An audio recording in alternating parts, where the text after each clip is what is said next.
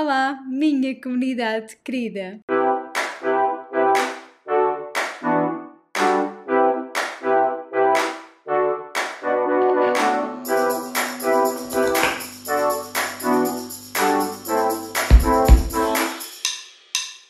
Bem-vindos ao meu podcast A Voz da Ansiedade. Aqui vou falar sobre ansiedade sem tabus. É verdade, minha comunidade querida, era esta a novidade. Estar no vosso ouvido, no autocarro, no comboio, fazer tarefas domésticas, na pausa de trabalho, ter a vossa psicóloga sempre convosco para onde quer que vão. E para quem não me conhece, o meu nome é Sara Crispim, eu sou psicóloga clínica, sou especialista em ansiedade e podem acompanhar o meu trabalho no Instagram em Sara Crispim underscore psicóloga. E neste primeiro episódio eu vou falar sobre mas afinal o que é que é isto? Ansiedade? Então comecemos pelas perguntas que pairam na mente de qualquer pessoa. Mas ansiedade é o quê? É estar sempre à pressa? É querer tudo para ontem? Uma pessoa é ou está ansiosa?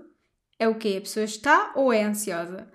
Mas afinal a ansiedade é uma doença? O que é que é isto da ansiedade? Então, há pessoas que, acham em primeira instância que a ansiedade é uma moda e que até dizem: Ah, agora é tudo desculpa para a ansiedade, a ansiedade agora é desculpa para tudo. Então vamos lá.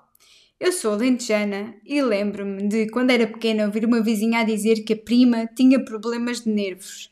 Nessa altura não existia a informação que existe hoje e por isso nem sequer se sabia que isso tinha um nome, que se chamava ansiedade. Mas se nós formos ainda mais atrás no tempo, na altura em que apareceram os primeiros seres humanos, a ansiedade já estava impressa em nós como uma forma de sobrevivência, não é? Se a ansiedade não existisse em nós, nós não conseguiríamos sobreviver a alguns perigos, principalmente aqui na evolução do nosso planeta. Qual é que é a diferença? Se nós pensarmos aqui na ansiedade como se fosse um vírus, ela foi se adaptando e foi uh, sofrendo aqui algumas mutações, digamos assim, evoluindo o tempo e adaptando-se ao nosso, ao nosso ambiente, tendo em conta as experiências que nós íamos vivenciando. Então, uh, na pré-história, uma pessoa sentia ansiedade como forma de sobrevivência para fugir de um animal face a um perigo um, e para, no fundo, para não ser morto. Hoje, atualmente, uh, nós sentimos ansiedade só de termos uma mensagem que alguém nos envia no WhatsApp, ou melhor, que nós enviamos uma mensagem no WhatsApp a alguém essa pessoa uh, lê a mensagem, nós vimos aquele visto azul característico da mensagem lida e a pessoa não nos responde.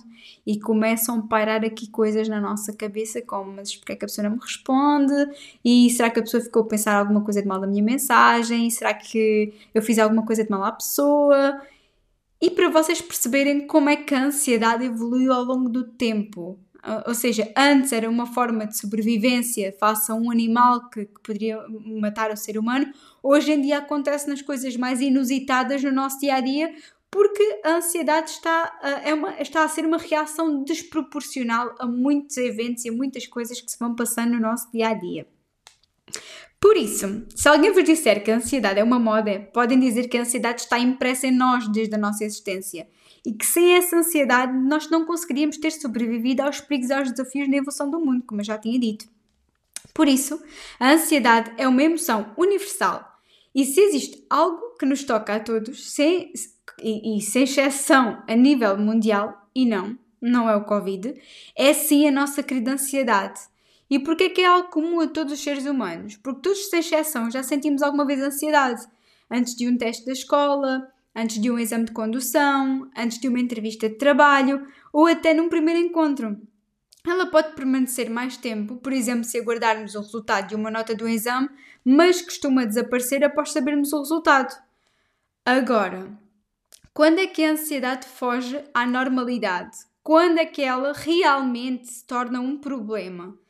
Quando começa a ser tão limitadora que compromete severamente a nossa vida. Por exemplo, quando deixamos de ir a determinado local, quando sentimos medos e preocupações excessivas, quando deixamos de conseguir dormir ou até mesmo ter dificuldade em comer, embora haja pessoas que com ansiedade até comem em demasia.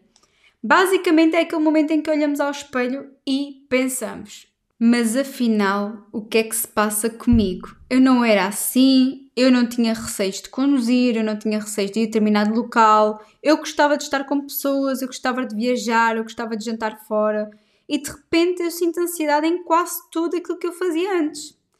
E o primeiro contacto com uh, esta ansiedade limitadora normalmente dá-se através de uma crise de ansiedade, que normalmente faz com que todas as pessoas vão correr para as urgências à procura de respostas. Uh, o que é que se passa com o coração, o que é que se passa com a pessoa tem um nó na garganta.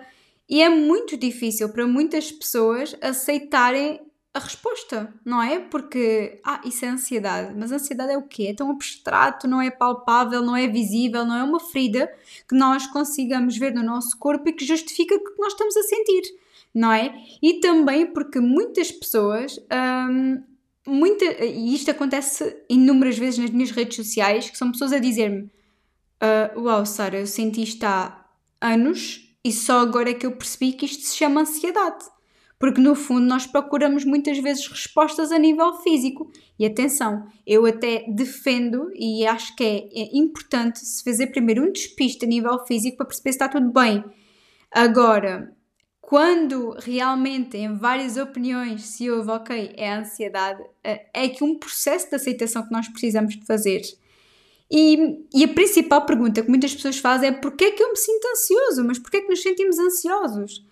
E realmente nós, no, neste momento, vivemos na era da tecnologia, vivemos a um ritmo frenético de vida, vivemos pressão no nosso trabalho, estamos expostos às redes sociais. Por isso, atualmente, nós estamos num solo fértil para que a nossa sociedade se manifeste. Não é que não se pudesse manifestar antes disto tudo existir, mas agora nós estamos expostos a tantos estímulos que possam estar muitas vezes na origem da nossa ansiedade. E é impossível esquecer a primeira crise de, ansiedade, crise de ansiedade. Todos os que estão a ouvir este podcast, se alguma vez tiveram alguma crise de ansiedade ou um ataque de pânico, recordam-se muitas vezes onde é que foi, com quem é que estavam, como é que se sentiram. E é difícil uh, para muitas pessoas perceber, ok, mas porquê é que isto me acontece? E claro que isto vai depender da história de vida de cada pessoa, das vivências, uh, se a pessoa tem este, uma herança genética hereditária para a ansiedade, se a pessoa passou por uh, algumas mudanças significativas na sua vida, uh, problemas, lá está, é, é, depende muito das experiências de vida. E eu posso-vos mesmo dizer que em todos os meus clientes, todos têm histórias de vida diferentes, o que faz com que a sua manifestação de ansiedade sejam completamente distintas. A forma como a ansiedade se manifesta, os gatilhos que a ativam, e é por isso que nós somos seres únicos. E, e, realmente para muitas pessoas até é difícil uh, perceber qual é que é a diferença entre uma crise de ansiedade ou um ataque de pânico. E a crise de ansiedade é algo que mói no tempo, ou seja, nós sabemos que vamos ter um exame e nós até o exame sentimos ansiedade todos os dias, a ansiedade mói, nós não conseguimos dormir, nós não conseguimos comer, a nossa cabeça não para. E e, e, lá está, para quem está aqui com uma ansiedade, digamos que temporária, após este exame, a ansiedade normalmente passa. Mas é uma crise de ansiedade é, é, é um conjunto de sintomas físicos e de pensamentos que vão moendo ao longo do tempo. O ataque de pânico é completamente imprevisível. Ou seja, nós podemos estar sentados num cinema a comer umas pipocas, nós podemos estar a passear, nós podemos estar uh, numa conversa descontraída com amigos e de repente temos um ataque de pânico. A diferença é que o ataque de pânico é completamente imprevisível na sua ocorrência e os sintomas físicos, comparativamente com a crise de ansiedade, são muito, muito mais intensos. Só para vocês terem noção, e eu já disse isto muitas vezes publicamente, eu já tive ataques de pânico a dormir, o que mostra que não é preciso nós estarmos a fazer nada para termos um ataque de pânico, é uma descarga gigantesca da nossa uh, ansiedade. E agora gostava de vos deixar aqui a seguinte reflexão. Neste momento da vossa vida, o que é que é gerador de ansiedade? O que é que mais ocupa os vossos pensamentos? É o trabalho? São as pessoas que vos rodeiam? É a vossa relação amorosa? São problemas financeiros? É para vocês refletirem o que é que normalmente vos causa ansiedade no vosso dia a dia. Para terminar, vou dizer-vos quatro coisas que muitas pessoas fazem diariamente e que aumenta muito a ansiedade. Ponto número 1. Um, exagerar no café. Eu sei, amantes de café, que não, uh, que muitas vezes para, para muitos é impossível começar o dia sem café. e está tudo bem. É só ter aqui um pouco de cuidado no consumo, no exagero do consumo, ok? Segundo ponto, acordar e ir logo às redes sociais. Ou seja, a pessoa começou o dia, nem sequer está a fazer a higiene ou a tomar o seu pequeno almoço fora do piloto automático, está logo a estimular através das, das redes sociais. Muitas vezes isso é gerador de ansiedade porque faz com que a pessoa se atrasse para se arranjar para ir trabalhar ou porque a pessoa vê alguma coisa que lhe gerou ansiedade. E como é que nós começamos o nosso dia? Com a ansiedade elevadíssima. Terceiro ponto, andar sempre em contra-relógio, não fazer uma pausa do dia para fazer exercício físico, para ler umas páginas de um livro, para realmente uh, fazer uma respiração aqui a meio do, do trabalho.